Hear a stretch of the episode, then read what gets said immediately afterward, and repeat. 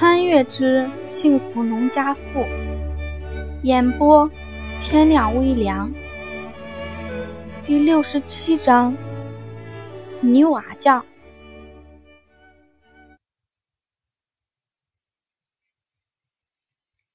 胡老图一拍板，事情就这么定了下来。不过现在胡家镇上的新房子连外墙都没垒呢，要是按照他们的计划。恐怕得一年之后了。现在关键是盖房子要紧。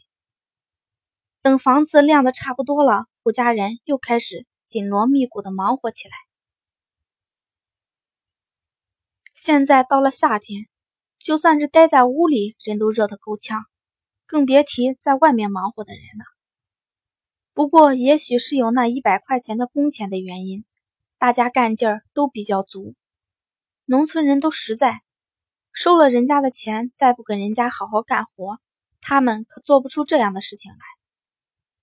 怕大家热到了，胡杏儿整天熬几大锅的绿豆汤过去给大家消暑，偶尔还带几箱子汽水和冰糕过去。虽然热，但是大家心里却是凉快的。等到进了秋天，眼看就要秋收，胡家的房子总算是盖好了。漂亮的二层小楼，上下两层都是套间，每层都有三个睡觉的房间。除此之外，还有厨房。不过胡家可没像城里人那样把厕所放在屋里，因此在院子里还垒了个厢房和厕所。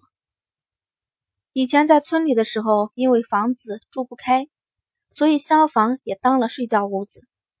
但是现在地方大了。厢房就当了厨房，在里面还盘了一个大锅，方便平时做卤肉啊什么的。除此之外，院子里的厕所旁边还垒了一个专门的洗澡间。幸亏院子大，要不然根本就盛不下了。在屋子正前面留了一块方方正正的土地，这是留着以后种花种菜用的。当然了，李桂兰可没打算在里面种花。他打算在这些里面种些菜呀什么的，平时吃。在角落里还可以搭个葡萄架，又可以有阴凉，又可以解馋，多好！像胡杏那样种花种草的，在李桂兰眼里纯粹是糟蹋地方。没人能比李桂兰更知道自己二女儿的那点小矫情。房子盖好了，但是也不能随随便便便搬进去。得选个黄道吉日。再说，房子不晾个半年，根本没法住。胡老图索性便决定明年天儿暖和了再搬进去，正好也不耽误俩孩子九月份在镇上上学。秋收也是胡家忙碌的时候，虽然他们家地都租给别人种了，但是这时候也要收粮食。现在地里粮食的产量高了。除了交公粮和自家吃的，还能剩下一些，因此很多人家都会选择卖些粮食，卖给胡家不用跑了不说，他们家给的价钱也公道，因此安平村很多人也愿意卖给他们家。这次胡国栋铁了心要扩大猪场的规模，因此除了在本村收粮食，还要去外村收。家里没有拖拉机，平时都是用王力的。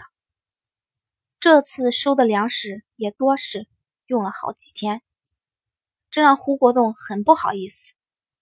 要不是刚盖了房子，明年又准备大干一场，手里的钱实在是不怎么富裕，他都准备买辆拖拉机了。毕竟以后用到的次数是越来越多了。或许是看出了小舅子的不好意思，王丽一巴掌拍在了这小子的脑袋上，笑着说道。你有啥不好意思的？我是你亲姐夫，又不是别人。再说这油钱不是你出的吗？王丽比胡国栋要大得多，他的长子跟胡国栋也就差个七八岁。当年王丽跟胡桃儿结婚的时候，胡国栋还小着呢，因此王丽简直把胡国栋当半个儿子看。要是你真不好意思，等明年老大结婚的时候。你这当舅舅的，多掏点份子钱就行了。”王丽说道。经过胡桃的千挑万选，王聪的对象终于说下了，是邻村的姑娘。那孩子虽然也只上到了初中毕业，但是大方爽利，也能干，王家人都很喜欢。现在已经定了亲，就等明年一开春就结婚了。毕竟俩孩子也都不小了。胡杏儿倒是给说了一个在他们卤肉铺子干活的姑娘，虽然人长得漂亮，也爽朗，但是也许是在镇上待了一段时间的缘故。一看就不是在庄稼地里干活的人，胡桃没看中，最后自己亲自出马挑了一个。农村人结婚喜欢闹舅舅，再说又是一个村的，谁也都认识。就算王丽不说，胡国栋到时候也少不了。现在大家手里宽裕了，遇到这种结婚的喜事儿，闹得也就越发的厉害。再说，胡国栋也是村里有名的富户，他又是唯一的舅舅，恐怕到时候他都会被摁着起不来了。行，到时候我一定给他包个大红包。”胡国栋笑着说道。王聪小时候最喜欢跟在胡国栋屁股后面转悠，俩人之间与其说是旧生，还不如说是兄弟。提起他的婚事来，胡国栋也高兴得很。对了，姐夫，前段时间王聪跟我说想去镇上学泥瓦匠，你看呢？王聪给胡家盖了将近半年的房子，虽然平时干的都是一些体力活，但是也没少跟在花钱请来盖房子的那几个专门的泥瓦匠身边打下手。有时候兴致上来，人家也会指导他两下。不过精髓谁都不会说的。现在的人们都还有几分教了徒弟饿死师傅的想法，对自己的手艺看得比较严。以前还不算什么，但是这几年女泥瓦匠却越来越吃香了。不仅仅是盖住房，还有商店什么的。就胡家请来的那几个人，一年到头挣的比工人挣得多。虽然是累点吧，但是农村人从小就下地，身上都是力气，这点累不算什么。这么看着王聪，心里边有些蠢蠢欲动。他也是二十多的人了，眼看就要成家立业，光指着地里那点产出，饿不死，但也撑不着。见泥瓦匠这么挣钱，他便动了想学点手艺的想法。不过他没先跟他爹娘说，而是先跟胡国栋说的。胡国栋回家难免便跟吴红儿提了提，没想到吴红儿倒是很赞同。后世两类有钱人的代表，一个是煤老板，一个就是包工头。吴红儿是从后世来的，当然知道，虽然现在只是一个泥瓦匠，但是前景却是很好的。包工头虽然听着就是暴发户的意思，但是还可以有另一种说法，那就是房地产大亨。如果王聪能混出个样子来，没准儿以后比他们还要出息的多。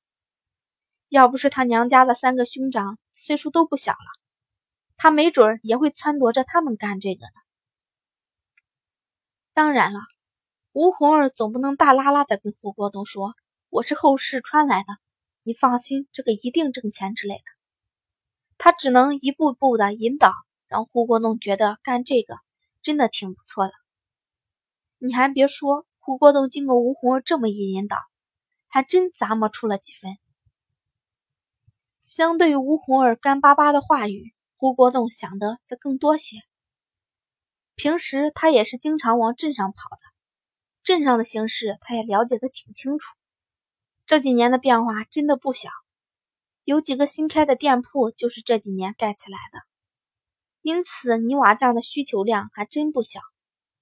就连他们这次都是胡杏托人才找到了几个手艺好的，如果王聪真能学出来。以后一定差不了。至于这活儿又脏又累这件事儿，便被胡国栋忽略了。现在干啥不脏不累呢？在地里种地，每天还要摸大粪呢。盖房子总不能比这个还脏吧？至于累，只要想混出个样子来，干啥都累。王聪爷爷不是小孩子了，顾及这顾及那的，啥也成不了。今天王丽提起王聪，胡国栋便把这件事儿跟他提了提。毕竟自己再觉得不错，也只是孩子的舅舅，到底怎么样，还得王丽这个当老子的说了算。王丽听胡国栋把事情一分析，也觉得不错。虽然他这辈子就是这样了，但是也盼着儿子能有出息。因此，三个孩子都供着他们上了学。不过，这几个孩子显然那根筋不在学习上。除了老三勉勉强强的考上了个高中，老大和老二一个都没考上。现在老大有这么个想法，也挺不错的，能学门手艺，就算是以后在村里给人盖房子也行啊，总比光指着地里那点产出强吧。至于学不会或者混不出个样子来，也没啥，不是还有地吗？大不了再回过头来种地就行了呗。我觉得也行。其实，就算没国栋你说的那么好，也没啥。孩子多一门手艺是好事儿，就算以后只在村里盖房子也行啊。这几年村里盖房子的挺多的，可不是？村里这一茬茬的孩子都在长大，都要娶媳妇生孩子，不盖房子怎么成呢？王丽可是知道有一门手艺的好处的，别人不说，就看他老丈人。现在养猪开铺子，不是就弄得风生水起吗？以前他还不如自家老爷子呢。不过这小子还是跟你亲，这事儿不跟我这个当爹的说，竟然先跟你说。王丽笑着说道：“既然这么着，我也就一事不烦二主了，托你给他找个可靠的人，好好跟着人家学学。等以后这小子要是真混出个样子来。”让他好好谢谢你这个当舅舅的。胡国栋家刚盖的房子，那些手艺好的泥瓦匠怎么也认识几个。王丽也就顺势说道：“行，我回去打听打听，学上个半年左右，他也就能出师自己干。到时候能挣钱了，正好娶媳妇。”胡国栋颇为爽快的说道：“自己的亲外甥，他当然会尽心尽力。”第六十七章播讲完毕，谢谢大家收听。如果喜欢的话，大家就动动手指点击订阅吧。